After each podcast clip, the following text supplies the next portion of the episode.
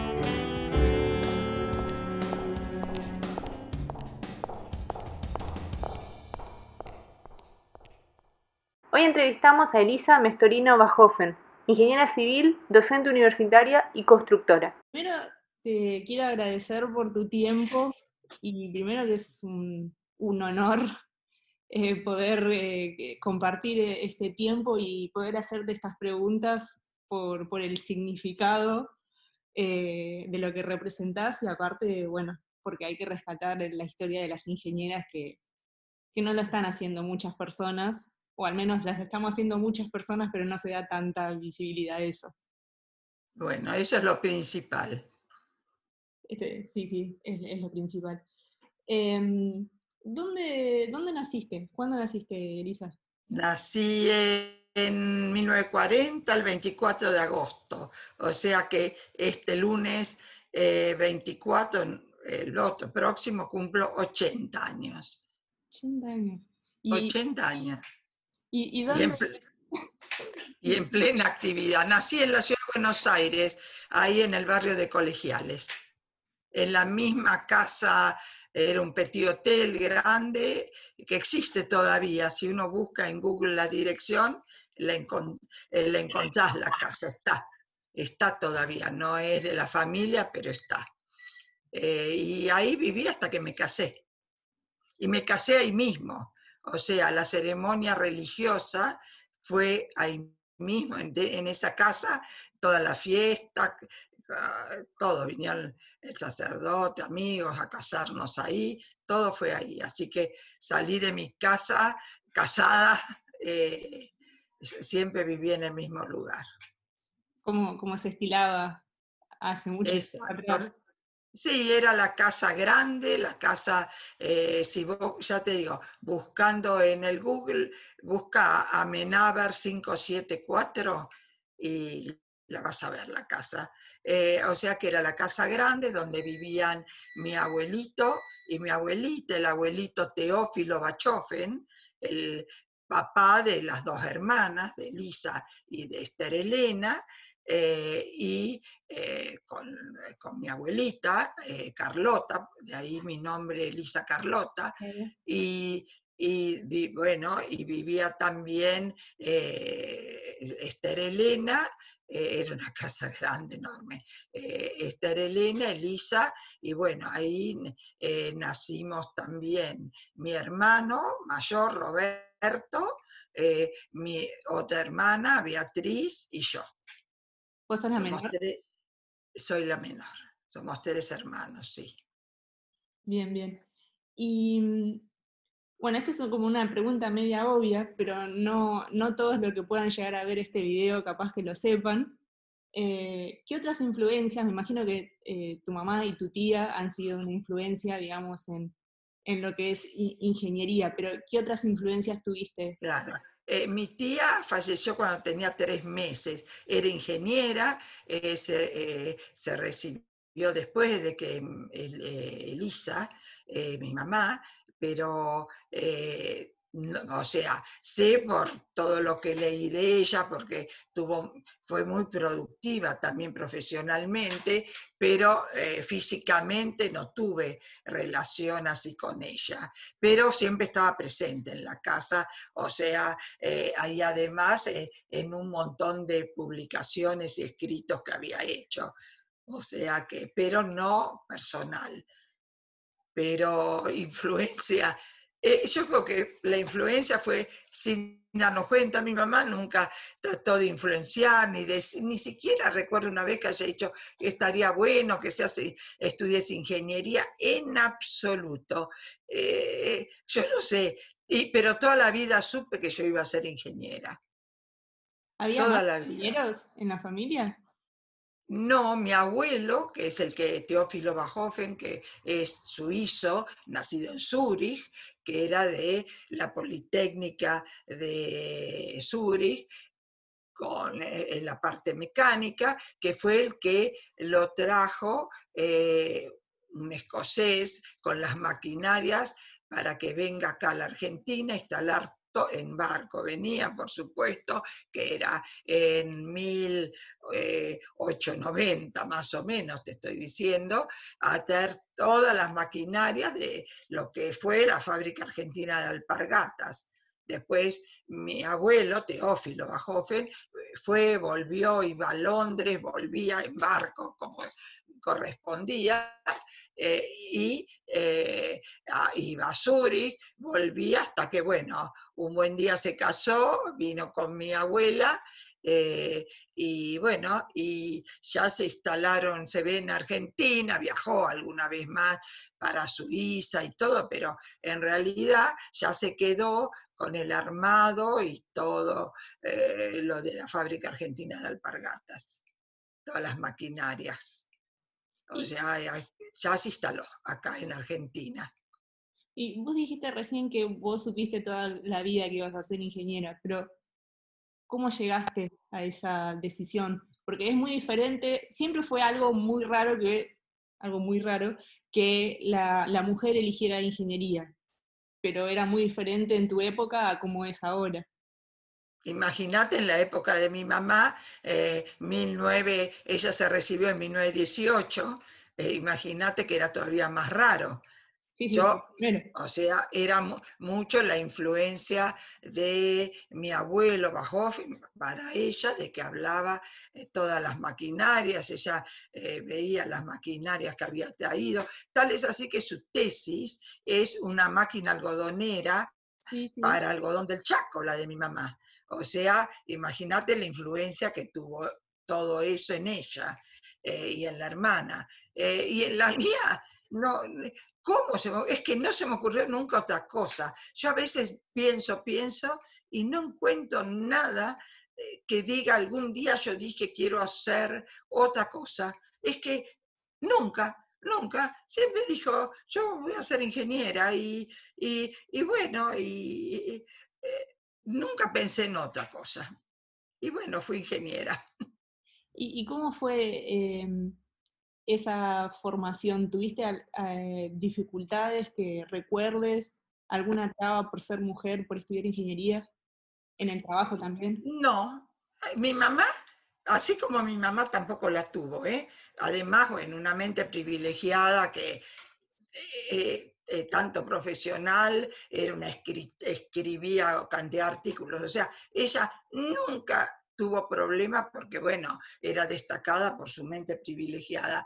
Y yo tampoco, o sea, yo creo que saqué eh, la, genética y la polenta de mi mamá. Te voy a decir más, a los 14 años yo estaba en cuarto año de secundaria.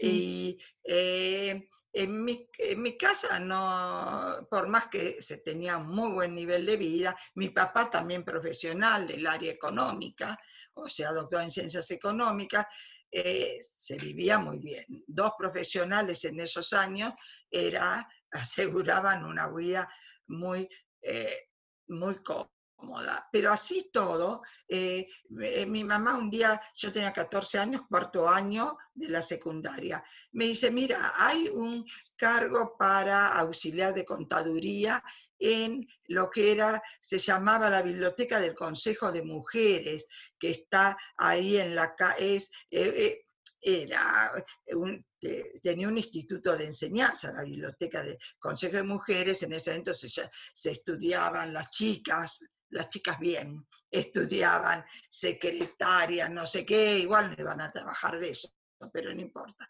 Eh, había muchos cursos, diseñadora de modas, etcétera, etcétera. Y, eh, y yo dije, sí quiero, 14 años. Y, y me fui, me eh, fui ahí, bueno, ella, ella era del Consejo de Mujeres, ¿no? Y fui ahí a esa asociación y, y bueno, entré a trabajar en contaduría al mando del contador de ahí y 14 años me tocó la tarea de em, preparar, eh, liquidar todos los sueldos de por lo menos más de 100 personas, em, todos sueldos y muchas otras cosas más. Y, y lo hacía, estudiaba y lo hacía y trabajaba.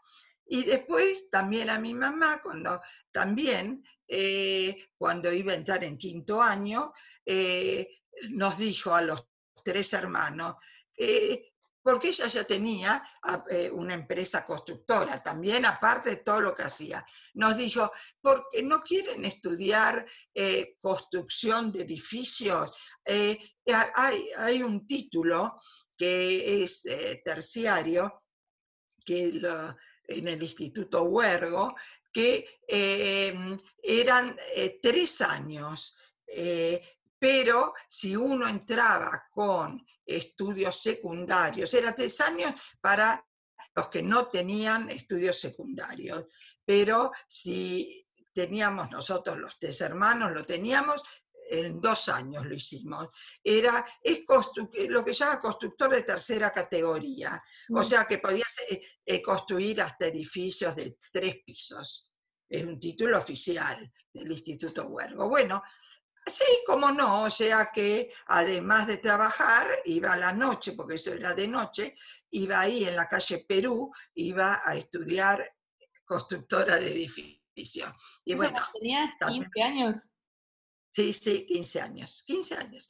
Eh, y ahí me recibí de constructora de edificios, pero, o sea, eso fue durante el quinto año de secundaria y el primero de la universidad, eh, que yo entré con 16 años a la universidad. Y ahí, em, ahí me recibí, pero al mismo tiempo terminé ese curso de constructora y ah, eh, tenía, empecé cursé primer año en UBA de la Facultad de Ingeniería. O sea, hacía todo. Eh, hacía todo. Bueno, pero era, eh, yo eh, mi mamá era lo mismo, yo la veía feliz, siempre coqueta, siempre arregladita, siempre, nunca la iba a ver despeinada, desarreglada, siempre muy coqueta y bueno, yo también. Eh, siempre trato de estar pintadita, arreglada y coqueta. Eh, y bueno, em, así fue como, digamos, eh, y después ahí conocí al que fue mi marido. Él era ingeniero también, recibido ahí en UBA, y bueno, fue mi profesor, y bueno, de ahí nació el que, una relación de novios y después nos casamos. y nacieron mis dos hijas. ¿A qué edad más o menos te casaste? 19 años. Eh, o sea, antes, antes de terminar, que yo para pienso, ahora visto a la distancia, pienso que fue un error porque, bueno, me casé al, al año, año y mes, nació mi primera hija, la mayor, y ahí yo hice un impas. Eh, yo me eh, en ese momento yo estaba en quinto año, había terminado quinto año, en ese momento eran seis años la carrera de ingeniería. Y había terminado quinto año, tenía, me casé en un marzo del año siguiente, tenía que dar todas las materias de quinto y cursar todos esto. El problema es que ya con la beba, eh, bueno, prioricé un poco eh, eh, ser madre, cuidar a mi hija y ralenticé las materias de sexto año, fui cursando dos un año, dos otros y mientras dando los exámenes, pero bueno, igual me recibí. ¿Y, cómo, fue esa experiencia? ¿Fue compleja? ¿Te organizaste eh, bien? Eh, sí, sí, no, no fue tan...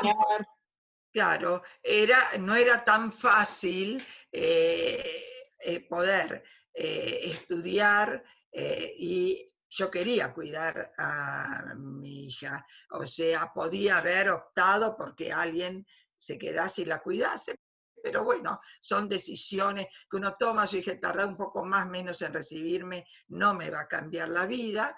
Y bueno, prioricé eso y, mientras, o sea, no dejé la carrera, la ralenticé, o sea, tenía como ocho materias en el último año, entonces iba cursando, hice tres, porque el problema era que casi todas las materias del último año son todas de noche, o sea, que tenía que ir a cursar a la noche, entonces volvía muy tarde.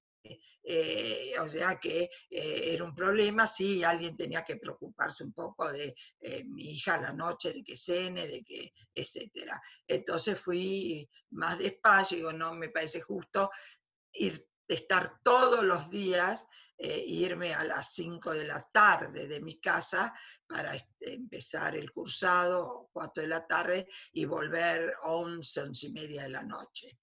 Entonces, pero bueno, eh, de todos modos se hizo. Y, bueno, y me recibí.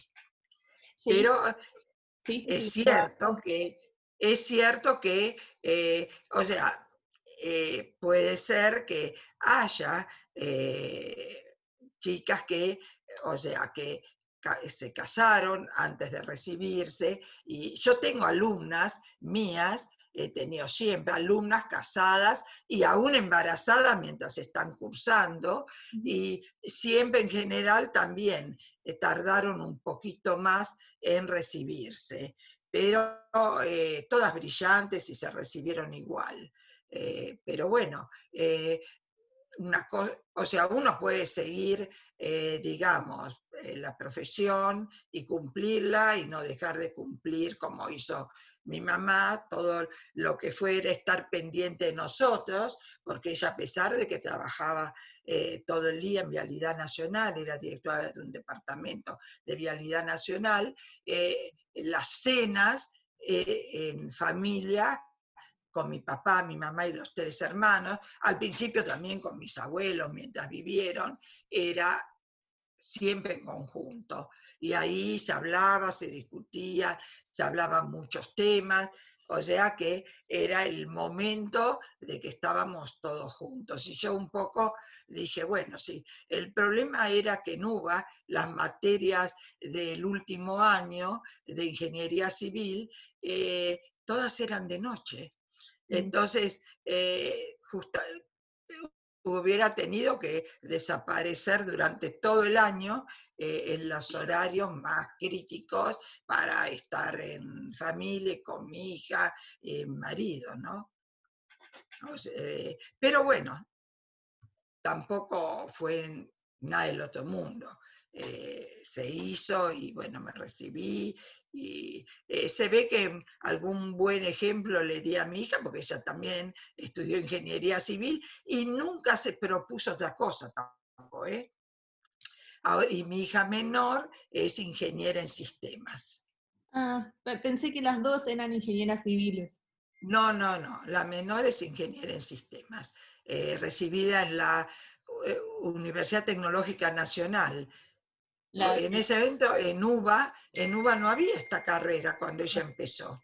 Y así que eh, estudió en la tecnológica. Y bueno, eran seis años también en ese momento. Cuando, entonces, vos tuviste a tu primera hija y todavía no habías empezado a ejercer como ingeniera. No, no, no. O sea, empezaste a ejercer como ingeniera ya con eh, tu primera hija. Exacto. Y todavía la docencia no. No, la docencia no. Eh, después sí, apenas me recibí, sí, empecé como era igual, mi hija todavía era chica. Tienen una diferencia de ocho años mis dos hijas. O sea, como empecé a ejercer docencia en UBA, como ayudante, como se hacía en UBA, primero ayudante ad honorem, eh, y después, bueno, ya eh, entrabas como ayudante rentada, digamos. Entonces, eh, ya empecé en UBA y al poco tiempo también empecé en la Universidad Tecnológica Nacional, en, en la sede de ahí, de, en Capital, la de Medrano. empecé ahí en Medrano y, y también casi al mismo tiempo, eh, un docente mío, el ingeniero Durrié, que había sido profesor mío en una materia del último año de la carrera de ingeniería, que él estaba en ese momento como decano de ingeniería en la Universidad de Morón, me invitó, si no quería, entrar como docente en la Universidad de Morón. Estoy hablando de todo 1970, 72. ¿eh? En esa época empecé eh, al mismo tiempo en la tarea docente y al mismo tiempo, bueno, iba eh, haciendo trabajos de ingeniería.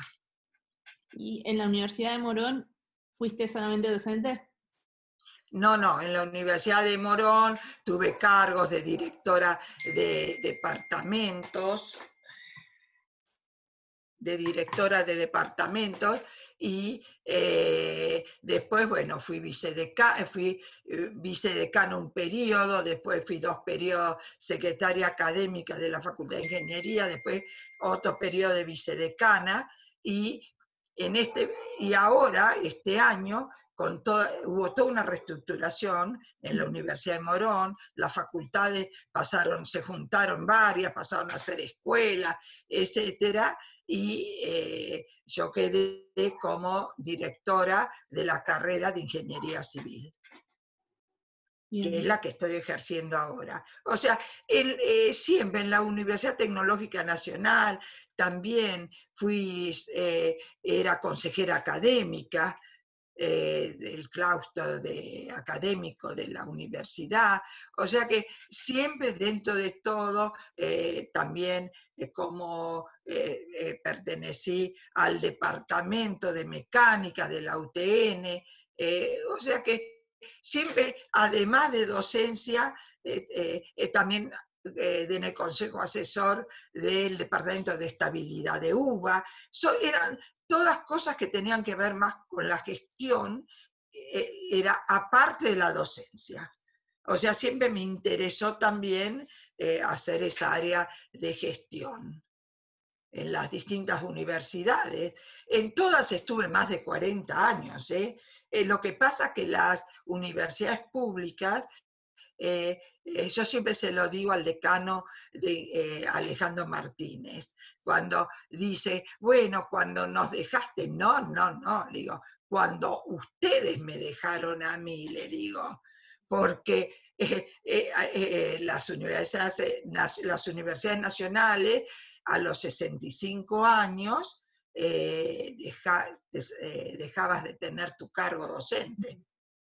Pasabas como a retiro, obligatorio, no, no, había, no, no había otra cosa.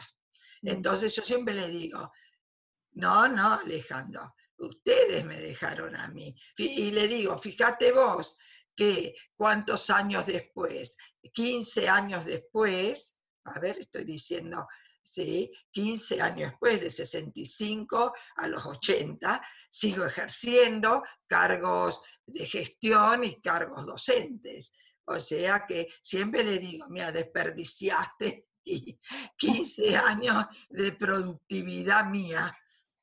Así que pero bueno, y, es así. dentro, dentro de, toda esta trayectoria que estás mencionando, eh, ¿qué, modelos te inspiraron? O sea, te cruzaste con un montón de gente, porque nombraste un montón de cargos y un montón de experiencia. ¿A quién podrías citar como colega, modelo que te inspiró en, un poco de, tu trabajo?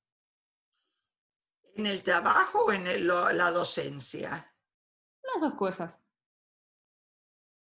porque, eh, bueno, eh, en, la docencia, eh, todos los profesores de mis materias que eran unos cráneos excelentes, el ingeniero Treglia, el ingeniero Fioravanti, son todos gente que tiene mucho prestigio, el ingeniero Belaguergo, el mismo ingeniero Durrié, que después me llevó a Morón. O sea, eh, tuve profesores eh, de primera en la Facultad de Ingeniería y bueno, eh, me gustaba cómo manejaban su trayectoria docente. Todos trabajaban profesionalmente, pero a su vez eran docentes y trabajaban en la profesión.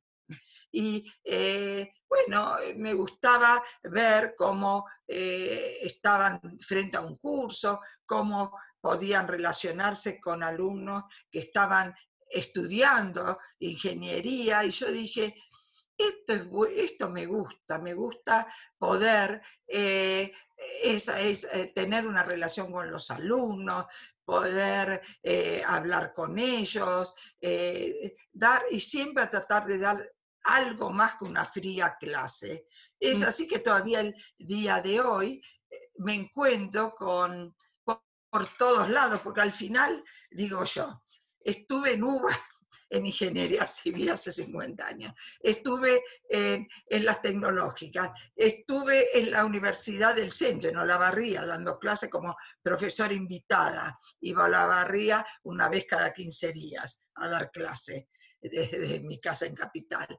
Eh, estuve en la Universidad de Morón, estuve en la Tecnológica de Aedo, o sea, eh, yo a veces digo, yo no sé qué ingeniero se recibió sin pasar por mis manos, para bien o para mal.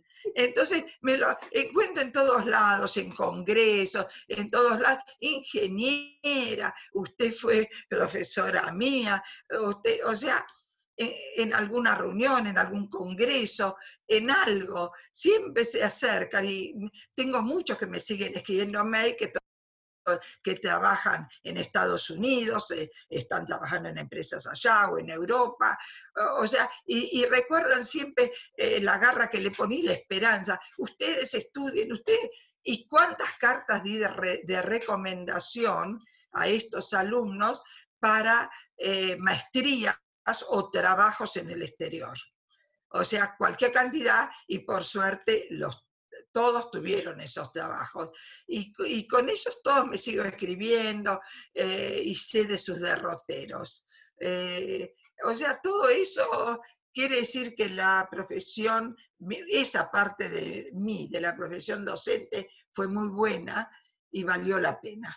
Yo creo que tal vez valió más la pena que la parte profesional, digo yo, porque, eh, eh, digamos, la parte profesional es estar en obras o hacer alguna, pero bueno, es otra cosa. esto es formar ingenieros, eh, a seguir su trayectoria, apoyarlos en su trayectoria. yo siempre termino, yo doy en quinto año de la carrera, siempre le digo, yo fui, soy docente suya ahora y docente para toda la vida de ustedes.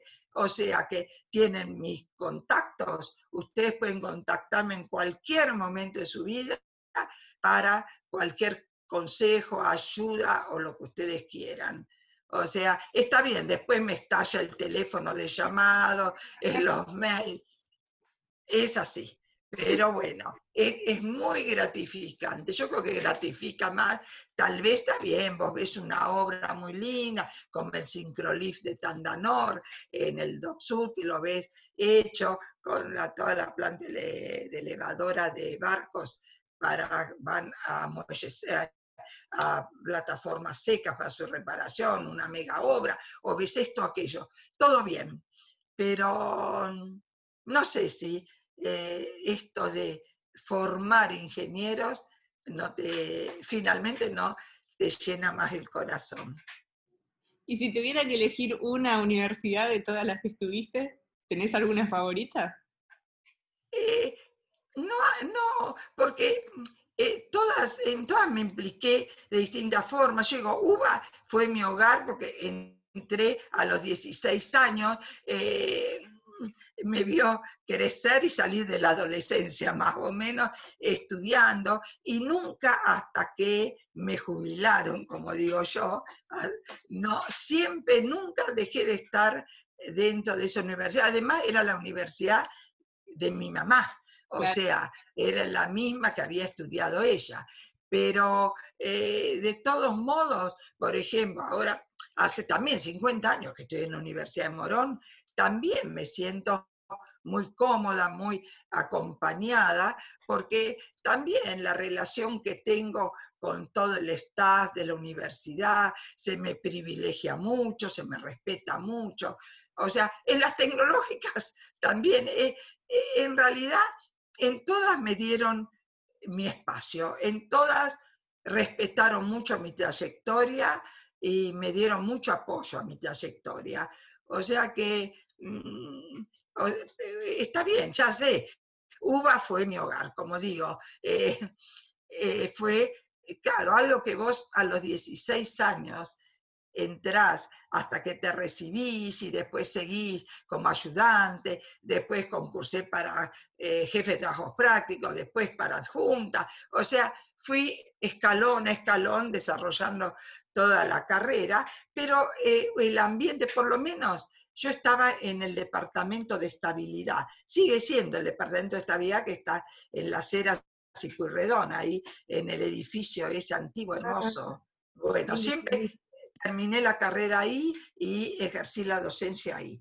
Y, ahí siempre en ese departamento me seguí encontrando, primero habían sido mis profesores como el ingeniero Bolognesi de mecánica de suelos, que es una persona importantísima en el país, fue el pionero de la mecánica de suelo, geotecnia, en este país y fue mi, mi profesor. Eh, y yo trabajé mucho en esa área también, en la geotecnia, mecánica de suelos, eh, eh, profesionalmente. entonces, y después yo, yo compartí mucho con todos ellos en los congresos, porque mi marido también era de esa área del área mecánica de suelo que obtenía. Entonces, eh, bueno, él cuando yo me casé eh, eh, ya estaba recibido hace años, era más grande que yo. de hecho, fue mi profesor. Así que era más grande. Pero íbamos a los congresos y ahí compartía ya a nivel humano y de amistad con todos esos que un poco cuando yo era alumna y que era jovencita los veía con terror y miedo, porque bueno, son íconos cada uno en su especialidad. Y bueno, y después eh, compartíamos los congresos, hemos ido por todo el mundo, eh, al Congreso en Moscú, a los congresos en Europa, a los congresos de Estados Unidos, o sea, de México, o sea, nos hemos encontrado y hemos hecho un grupo humano de amistad durante años eh, muy, lindo, también en los congresos. ¿Y mm, tenés historias así para, compartir de, algo de tu mamá? Hay como mucha leyenda y hay poca información alrededor de todo lo que sabemos. Bueno, como, eh, bueno, yo siempre digo, de la parte profesional, mira, entras en, en internet y ves todo, y ves mucho, salvo algo que estuvo circulando, que ya yo me enojé un poco con eso, pero no sé de dónde salió, hasta eh, varias publicaciones lo dijeron y yo siempre que pude la llamé. No sé de dónde salió que en 1955 mi mamá se tuvo que exilar por cuestiones políticas y tuvo que irse, creo que a Estados Unidos. Si vos encontrás, pero eso es todo una mentira, pero total, eso no existió nunca.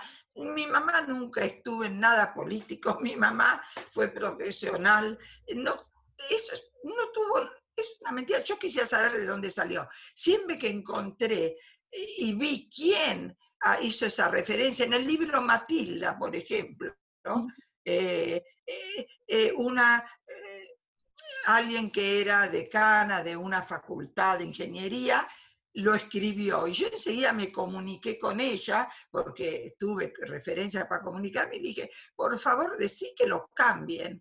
Esto no es verdad, es un invento que no sé de dónde salió. Eso quisiera dejarlo. Ella mm, viajó muchísimo, pero y de vuelta por congresos, conferencias, la invitaban de todo el mundo, pero jamás irse del país y exiliada, de nada, de nada, porque ella no hacía política, lo de ella no era eso. Así que eso siempre lo aclaro, por favor. Pero, eh, o sea, la parte profesional, lo que a lo mejor algunos no destacan mucho es, eh, era como una escritora muy, muy prolífica, o sea, de muchos temas. Ella escribió, yo tengo muchísimas publicaciones acá en mi casa, por ejemplo, em, eh, formación técnica para la mujer ama de casa, eh, o escribió, tengo eh, eh, las hojas de los diarios, de, las tengo, están todas amarillas, pero las tengo pilas, que más de 500 publicaciones en diarios que ella siempre escribía del año 1930 y algo, de 1930 y pico a 1950, tengo cantidad de escritos y tenía intereses múltiples, o sea, no solo para ponderar a la mujer, para hacerle ver que había otras expectativas, que, no se, que podía ser ama de casa, eh, y eso no quitaba, eh, o sea, podía ser buena esposa, podía eh, manejar el hogar y compartir, formar sus hijos, como hizo con, con nosotros, pero eso no hizo nunca que dejase ser activísima en su profesión. O sea, ella decía, hay que organizarse. y así me enseñó y así me organicé yo para estudiar, trabajar y hacer todo lo que hacía. O sea, y ella siempre decía que las mujeres no, porque no tenían que estar, podían cumplir sus roles de, en el hogar, pero podían eh, tener otros intereses también, hacer otros estudios, interesarse en otro tipo de eh, abrir la mente a otras cosas, no solo estar, y que eso era beneficioso para sus hijos. Y eso es verdad, porque le, eh, tener eh, una mujer que tenga otras expectativas o otras miradas fuera de su propia, de, de su casa, es muy bueno para los hijos. Los hijos también yo creo que miran a su madre con otra mirada. Esa es mi idea, cuando eh, ven que tienen intereses fuera de su hogar. Eh, y, eso no queda. Mira, anécdotas te puedo decir un montón. Primero, eh, bueno, como todo, mi mamá organizaba el hogar, porque trabajaba ella, trabajaba mi papá, cada uno en su profesión, y eh, era, era, un hogar de clase media acomodada con dos profesionales y en ese momento se estilaba tener cocinera para cocinar desayuno, almuerzo, cocinaba y vivía en la, vivía en la casa, eh, tener eh, eh, jardineros, personas, todos vivían en un chalet, en, el mismo terreno al fondo. y no era una extravagancia, se podía y era usual. Pero ella organizaba todo, con la cocinera, todas las comidas para, de toda la casa, la casa funcionaba a 10 puntos, pero ella por ahí volvían los dos, cada uno de su trabajo. Eh, ella tenía muchas recetas, libros en inglés, porque ella hablaba cinco idiomas. ¿eh? eh Sí, sí, escribía y hablaba, por eso ella iba a Italia y, daba conferencias en italiano, en iba a Alemania, hablaba en alemán, bueno, como buena hija de suizo alemán eh, de Zurich, hablaba alemán, eh, inglés lo dominaba perfectamente, bueno, eh, eso aparte, tenía una mente brillante. Bueno, llegaban los dos, había una receta inglesa torta de avena, en realidad en ese momento era el Quaker, no sé, esa famosa avena esa. Llegaban los dos, iban a la cocina y los dos preparaban la torta esa, era de, con receta inglesa, de Quaker para el desayuno del día siguiente y con eso de, era deliciosa. Eso que había cocinera, pero no importa, ellos la hacían otra que hacía mi mamá. Eh, eh, ella, eh, no sé, nunca jamás, te digo, la vi en la cama durmiendo una siesta. Jamás de los jamases. así que, no sé, dormía poco y nada. Entonces, por ejemplo, mi hermana y yo teníamos una fiesta y entonces, ¿qué hacía? íbamos en ese momento, había cederías, estoy hablando cuando yo era adolescente, eh, que uno elegía las telas, no se compraba tanto vestido hecho. Elegía la tela, compraba una revista de modelos, elegía qué modelo quería. Bueno, eso hacía. Eso, por ejemplo, un viernes a la noche elegíamos mi hermana y yo qué modelo eh, ella calculaba lo que necesitábamos, al día siguiente sábado íbamos a la cedería, elegíamos qué tela queríamos, eh, miraba ese día, ella hacía los moldes, porque como ingeniera los hacía, eh, los cortaba, los silvanaba, nos lo probaba y el domingo amanecíamos las dos con los vestidos de fiesta o lo que sea hechos. Tengo un montón de fotos, mía y de mi hermana, con los vestidos hechos por mi mamá. Eh, hizo el vestido de 15 de mi hermana, el vestido de 15 mío, eh, bueno, o sea, eh, porque ella se podía quedar sin dormir, no tenía problema. Así que por eso te digo, esa, todos esos recuerdos de una madre totalmente presente. Entonces, y así de golpe dejaba a un lado, tenía su biblioteca, su escritorio, todo, tengo todas las fotos de ahí, eh, dejaba al lado y ponía los papeles y se ponía a trabajar en ingeniería porque tuvo, eh, hubo años después de jubilarse Vialidad Nacional, entró al INTI como directora eh, de documentación del INTI. Mm. Estuvo muchos años después de jubilarse, o sea, 80, y por eso yo 80 y digo, todavía me queda. y, y, después formó una empresa constructora y ahí yo también intervine con ella en esa empresa constructora, eh, eh, por eso estudié constructora y así tenía un título antes de recibirme de ingeniera, así que pues dejaba de lado por ahí la costura y sacaba todos sus planos, cálculos y qué sé yo, y ahí se ponía a calcular y yo me ponía al lado de ella y le preguntaba, a ver, ¿y por qué haces esta viga? ¿Por qué haces este cálculo? Y, y bueno, y ella me iba explicando y diciendo eh, cómo estaba haciendo eh, eh, esos cálculos, ¿no? por eso te digo, era, era y además yo lo que siempre rescato, que sin decirlo nunca, nos enseñó a todos los hermanos ser éticos. Y eso, éticos y solidarios, eso es algo que yo siempre le digo a mis alumnos, que yo no sea que el día de mañana me encuentre con alguno que no está siendo ético, o sea que por su trabajo, por algo, tenga conductas no éticas.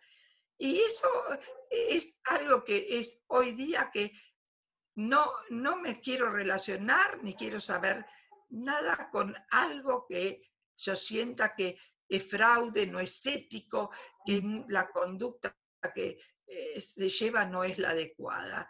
O sea, prefiero alejarme eh, de ese tipo de, de, propuestas, digamos, de trabajo, ¿no? Por supuesto. Eh, o sea que, y después la solidaridad. Vos sabés que mi mamá es la que hizo los, las casas de huerta. O sea que en lugar de decir eh, yo les regalo, les doy, dijo, no, ella era de las damas vicentinas. Dijo, no, no, esto de, no es cuestión de darles cosas. Ella dijo, eh, les vamos a dar un terreno, pero no se lo vamos a dar. van a tener que pagar poquitito, pero pagar. Vamos a hacerles la casa. Y un terreno tienen aledaño, pero todos tienen que hacer su huerta. Por eso se llamaba Casas Huerta. Sigue existiendo. Va, esas casas me dijeron que están, están en barracas. En barracas. O sea, sí, sí. Eh, la museóloga Zulema Cañas que es la que recogió, me tuvo loca como un año pidiéndome fotos, elementos, hice una presentación en el CAI, el Centro Argentino de Ingenieros, hace dos años, preciosa, que fue muchísima gente, eh, recorriendo todo lo de las, toda la familia, desde las tres generaciones de mujeres ingenieras, desde mis abuelos, o sea, de los papás de mamá. O sea que estuvo eh, meses pidiéndome fotos, pidiéndome elementos, o sea, hizo toda la historia eh, de ella y mía, digamos, y de mis hijas. Eh, fue un evento muy, muy lindo, muy emotivo, y con, pasó todo un PowerPoint poniendo toda rescató fotos de, mi de mis abuelos, maternos, paternos. Eh, fue preciosa la presentación. La verdad que hubo gente que dijo, se emocionó hasta las lágrimas. Eh, bueno, después hablé yo y bueno, ya se ve.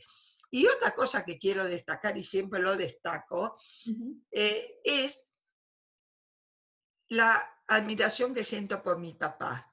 ¿En qué sentido?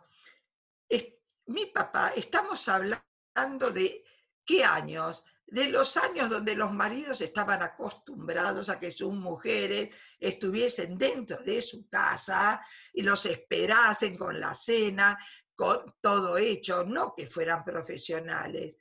Mi papá nunca le cuartó ninguna tarea, al contrario, él si tenía que ir a congresos internacionales, él siempre eh, acompañaba que ella fuera, a veces fue con él, otras veces no, pero siempre la apoyó totalmente en su, profesión. Nunca le coartó la libertad de decidir y hacer lo que quisiera para su profesión. Y eso es de destacar, porque uno habla ahora. ¿Por qué habla ahora? Y aún ahora, pasan novios y maridos, como yo soy docente, que, que no les es tan fácil que eh, su señora tenga que irse por ahí a un congreso a tal país o que tenga que estar un mes lejos para algo en otro país eh, y, eh, sola. bueno, todavía hoy existen aunque no se crea estas cosas.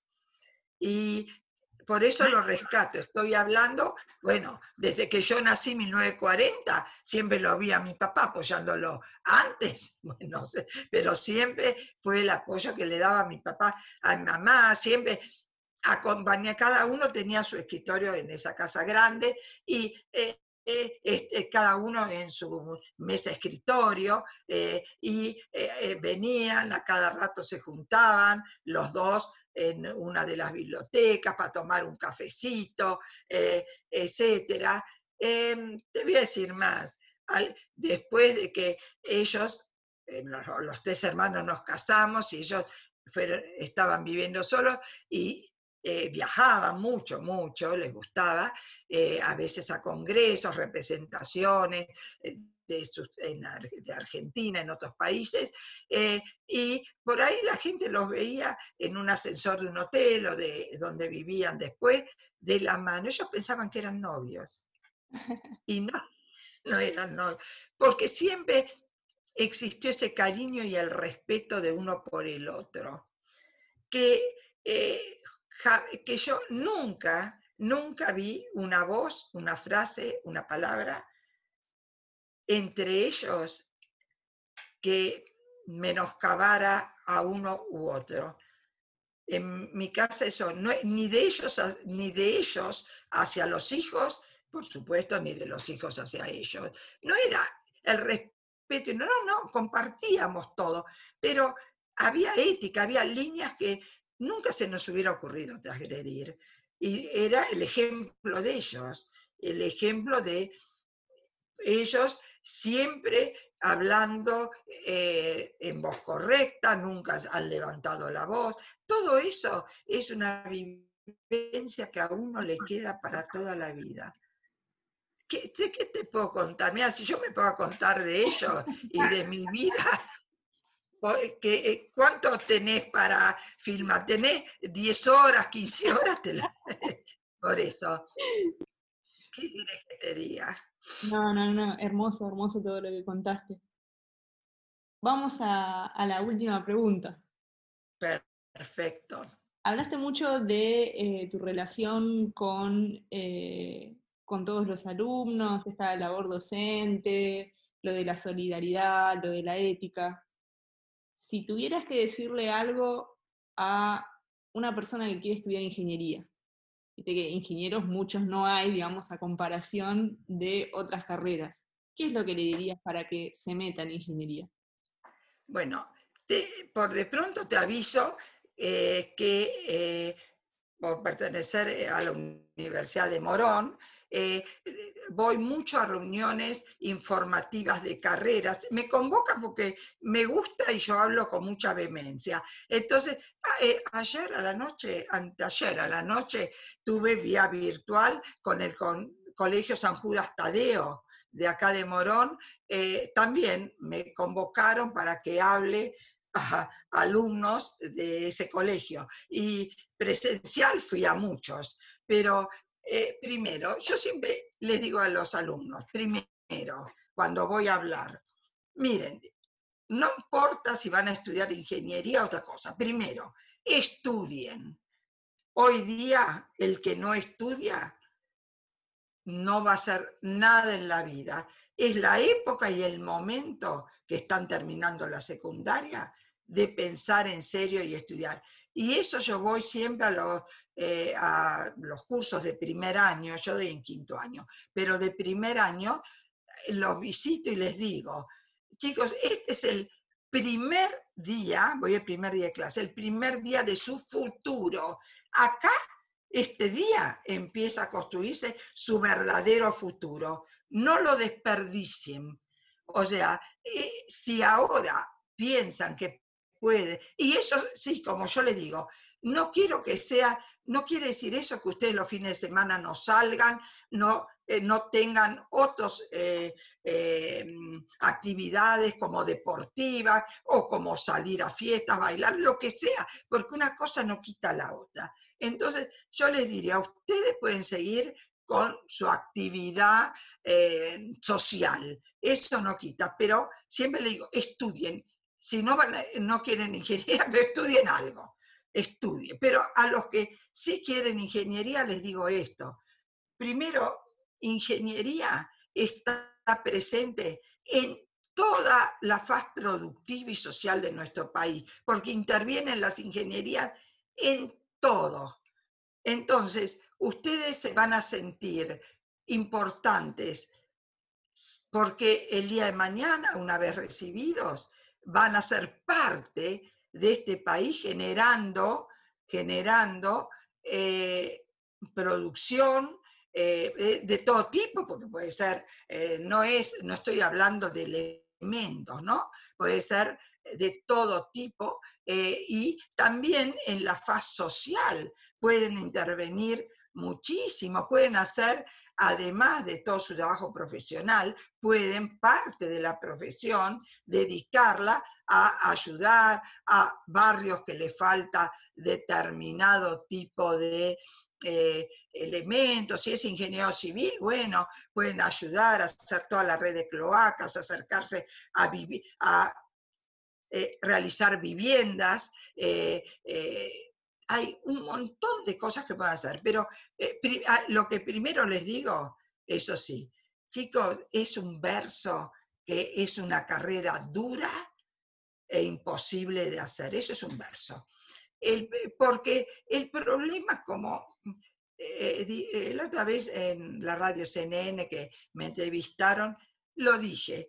Eh, le digo, lo que pasa es que tal vez en la secundaria le faltan los docentes de física, de matemáticas, que les hagan gustar esas materias, no las hagan áridas, pesadas. Si esos profesores, y aún en primaria, les hicieran ver lo atractivas que son esas materias, en lugar de estar eh, tanta demostración de teoremas y todo, enseñarle cómo cada cosa que se resuelve en ingeniería se aplica eh, en la matemáticas o física, se aplica para cosas que a ellos les interesa. Busque, a ellos, a algunos les gusta la astronomía, a algunos les gusta la astronáutica, a algunos eh, cualquiera le gusta la electrónica, llevarles ejemplos y no esas materias pesadas que los alumnos no entienden por qué tienen que estudiar esas raíces cuadradas, eh, raíces cuadradas ecuaciones, y no saben ni para qué les sirven. Si en lugar de hacérselas estudiar de esa forma, les, se basa en un problema práctico que ellos lo pueden ver y palpar. Miren, este problema lo podrían resolver mire, aplicando esto que es matemática o esto que es física y, hacer, motivarlos.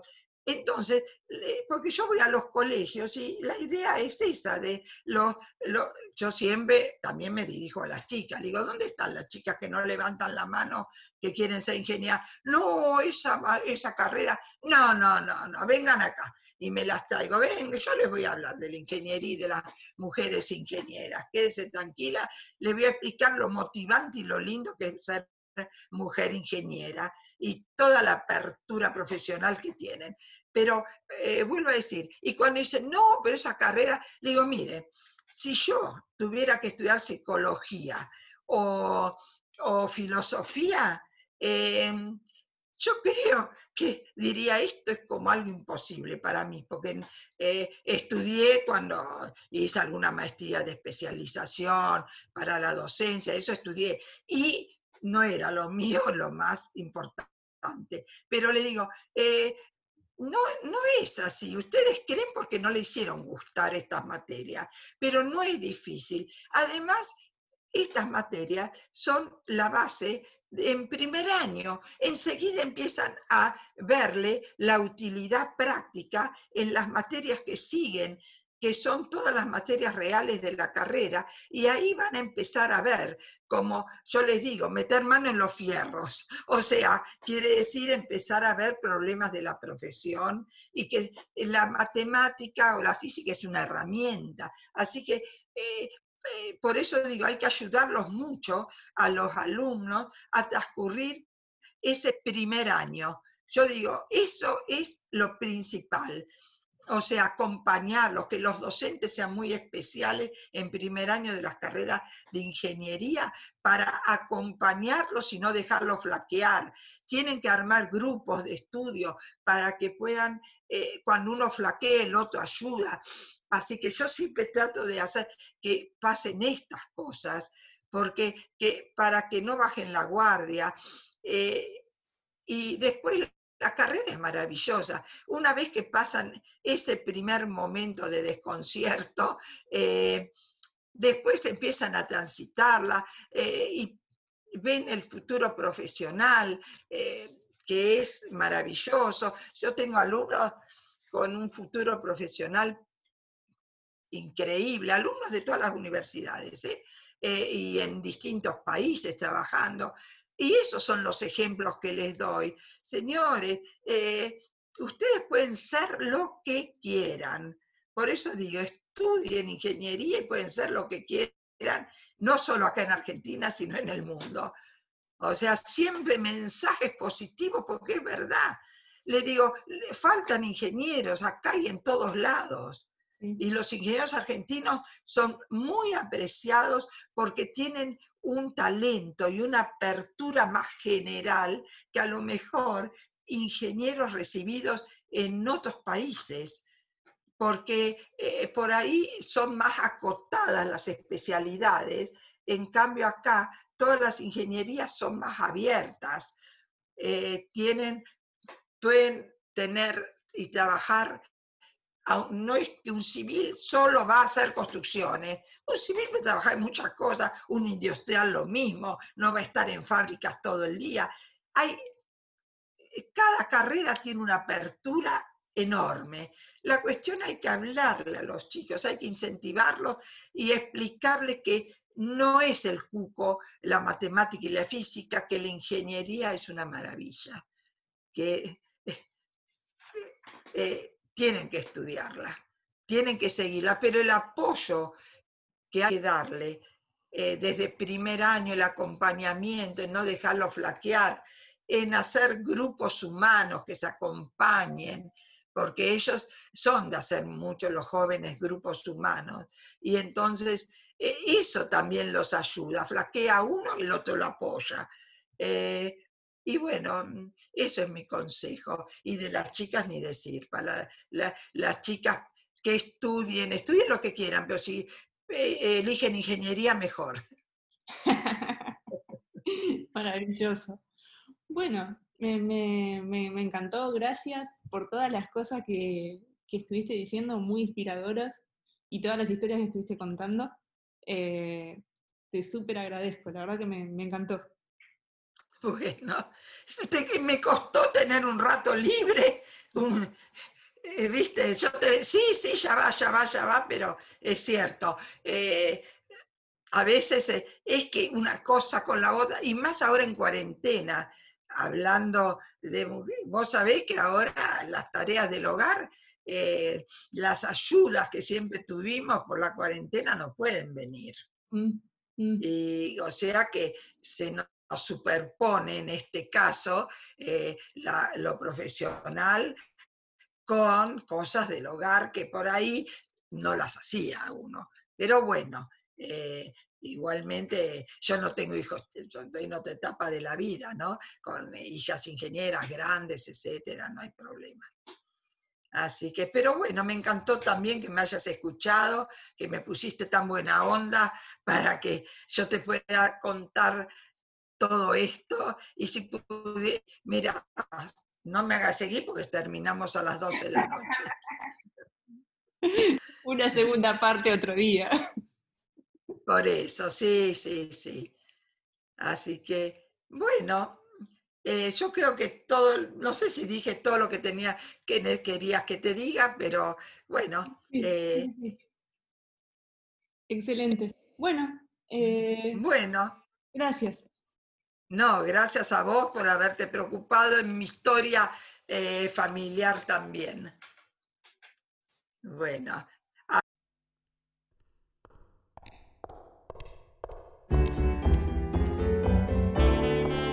Mujeres en STEAM es un proyecto colectivo de la creación de Mariana Silvestro con apoyo de la comunidad Las de Sistemas.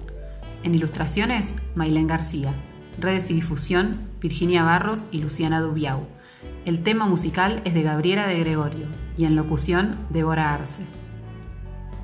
Podés seguir las notas completas en Medium, barra Mujeres en Steam y barra las de Sistemas.